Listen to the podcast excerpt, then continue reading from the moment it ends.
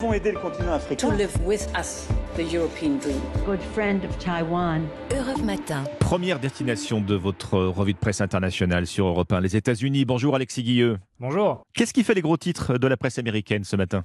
Eh bien, l'augmentation du salaire minimum chez Walmart, il passera en mars de 12 à 14 dollars de l'heure, souligne le Washington Post. Avec cette hausse, le plus grand employeur privé du pays cherche à combler l'écart salarial avec ses rivaux comme Target ou Amazon, où la paye minimum est à 15 dollars. CNN rappelle que pendant des décennies, Walmart a été la cible de critiques pour ses bas salaires.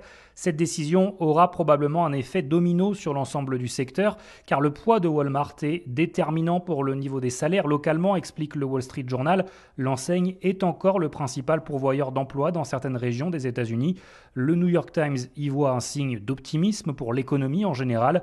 Dans un marché du travail tendu, Walmart prend des mesures pour conserver ses salariés alors que d'autres grands employeurs, par exemple dans le secteur de la tech, ont annoncé des licenciements ces dernières semaines. On passe la frontière mexicaine avec vous, Gwendolina Duval, correspondante d'Europe 1 au Mexique, euh, à la une des journaux du pays.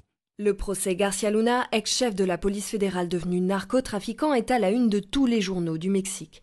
Il est jugé en ce moment aux États-Unis pour formation d'une entreprise criminelle et trafic de drogue, rappelle le média Millennial. L'ancien flic numéro un du Mexique est accusé d'avoir travaillé du mauvais côté pendant 20 ans, raconte le quotidien El País. Il aurait soutenu et collaboré aux activités du cartel de Sinaloa, d'après l'audition d'un ancien chef de gang. Renalo Garcia Luna a trahi le Mexique et les États-Unis, titrait l'Economista.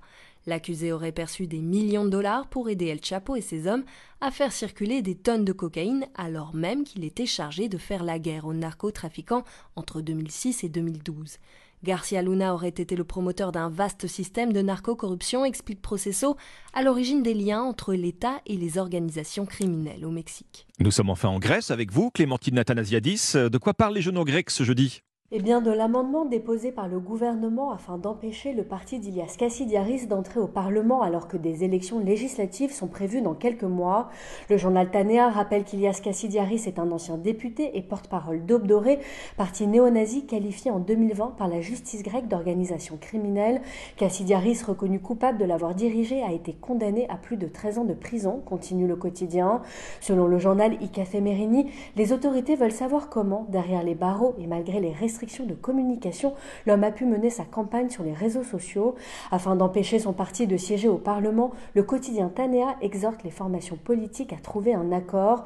Pour le journal, toute la société doit également se mobiliser contre le retour des forces néo-nazies en Grèce. Merci Clémentine Athanasiadis, merci à nos correspondants. 6h54, bienvenue si vous nous rejoignez sur Europe 1. Dans un instant, vous retrouvez Dimitri Pavlenko. A tout de suite.